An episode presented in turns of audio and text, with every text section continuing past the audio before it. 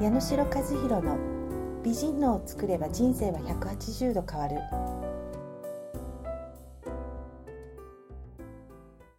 はいそれでは、えー、本日もポッドキャストを始めていきたいと思います。よろしくお願いします。よろしくお願いします。はい今日は、えー、時間とお金についてお話をしていきたいと思うんですけど、はい、えー、時間とお金からの解放っていうのを、はい、えー、僕は目指してて、はい、まあ、それ何かっていうと時間に追われない、まあ、時間でもちろん約束とか時間で動くっていうことはあるんですけども、はい、まあ、時間に拘束されないっていう生き方、うん、ともう一つはお金に束縛されない生き方っていうのがすごい大事かなって思ってて、そういったところでどう時間の束縛はすごい感じてます、うん、やっぱり私の場合は仕事もありで家庭もありっていうことでその家庭っていうのがあるためにまあ帰ってご飯を作らなくちゃいけないとかあれしなくちゃいけないこれしなくちゃいけないっていうのがこうどうしてもスケジュールに落とし込まないといけない時間になるので拘束されてるなっていう感じはしますね。あそうですね、はい、であの女性、うんで子供さんを育てていく中で、はい、こうルーチンワークみたいな感じになって、はい、こう本本来の美しさで生きれてなかったりとか、うん、まあ、生きるのって難しいかもしれないんですけど、うん、その時間の中で。うん。ってなると時間から解放されていく、まあ、時間がなくなるっていう世界で生きることで本来の美しい女性っていうのが生きていけるんじゃないかなって思うんですよね。はいでなおかつその中で好きなこともやっていけるっていう生き方、うんね。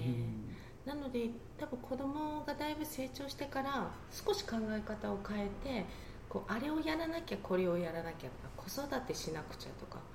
家事しなくちゃをそこを楽しもうと思った瞬間から時間の拘束が少しちょっと楽になるというか、うん、もうそれも楽しんじゃう、うん、人生の中で、こう物事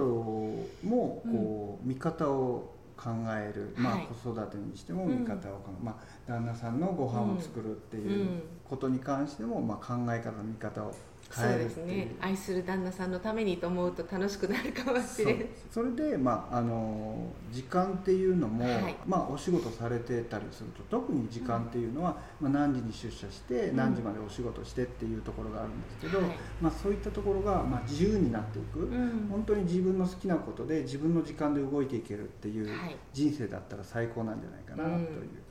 思いますね。ね。そのためにその自分の時間でやっていくっていうところで、はい、実際自分が本当に好きなことを今やってるかどうか、はい、うん。やってるかと聞かれると半々ですね、はい、やっぱりもっともっとこうやりたいこととか経験したいこと行きたい場所、たくさんあるので。そうですよね、はい、で今度僕もあのバリの方で、うん、あの時間を忘れて、まあ、覚醒しようっていうことで、まあ、バリで瞑想シーターのツアーを今企画はしてるんですけども、はい、やっぱり海外とか行くと、まあ、時間を忘れてその時間を生きる、うん、まあでもそれがずっとこう生活の中で、はい、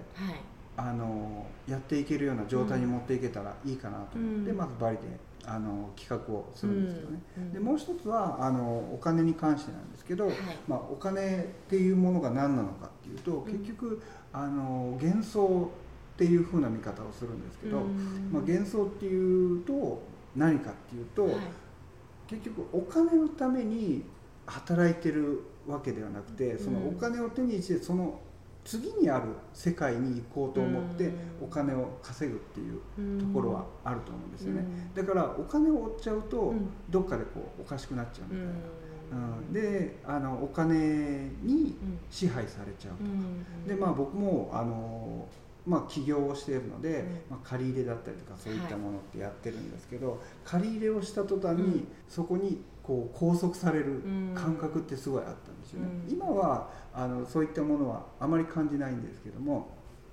だけどそれだけそのお金に意識執着をすると、はい、ちょっと自分の人生とは違ってくる、うん、自分の生き方とずれてくるっていうのがあるんじゃないかなって思うんですよね、やっぱりお金のためにって言葉ってすごい聞くと思うんですよ。私の周りもそうです。やっぱり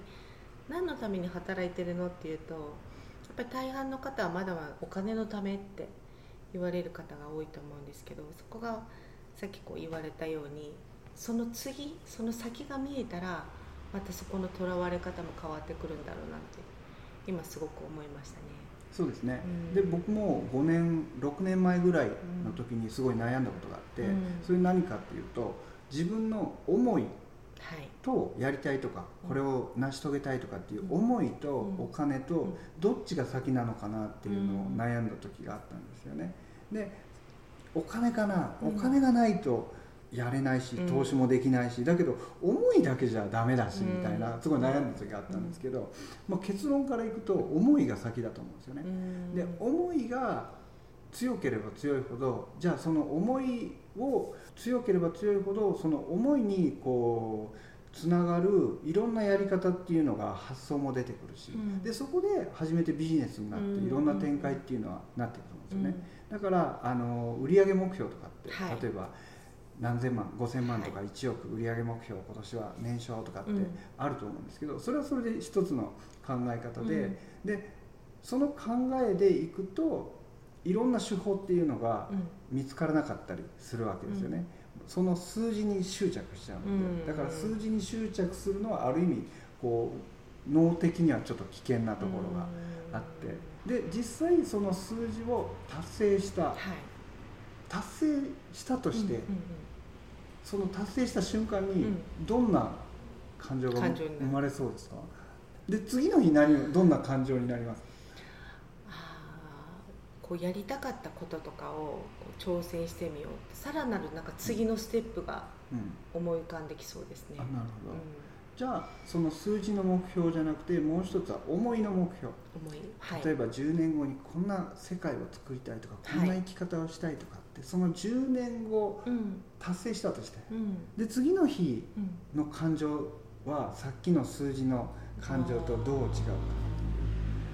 なんか達成してしまったっていうもしかしたらこうえっ、ー、と落ち込むじゃなくてですね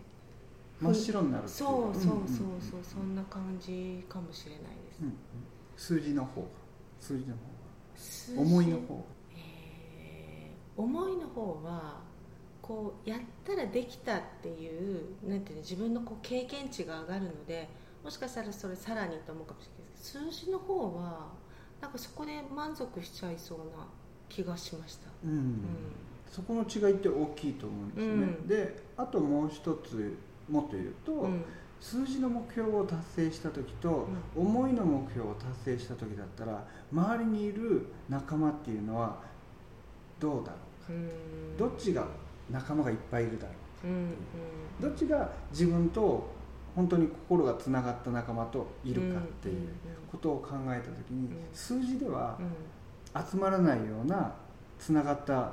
仲間っていうのが思いを達成した時っていうのはたくさん周りにいるような、一人ではないですね、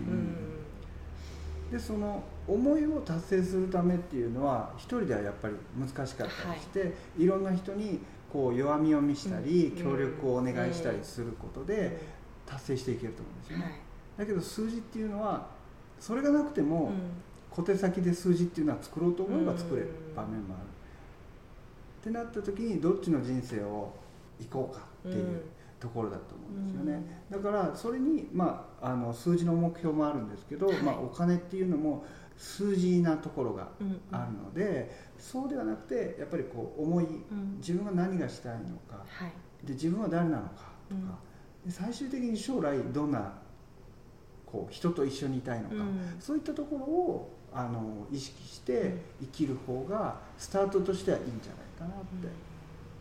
はい、それでは、えー、本日のポッドキャストを終わりにしたいと思います、はい、ありがとうございました。ありがとうございました。最後まで聞いてくださりありがとうございました。本日の番組はいかがでしたでしょうか？皆様からのご意見ご感想によりより良い番組作りを目指してまいります。それではまた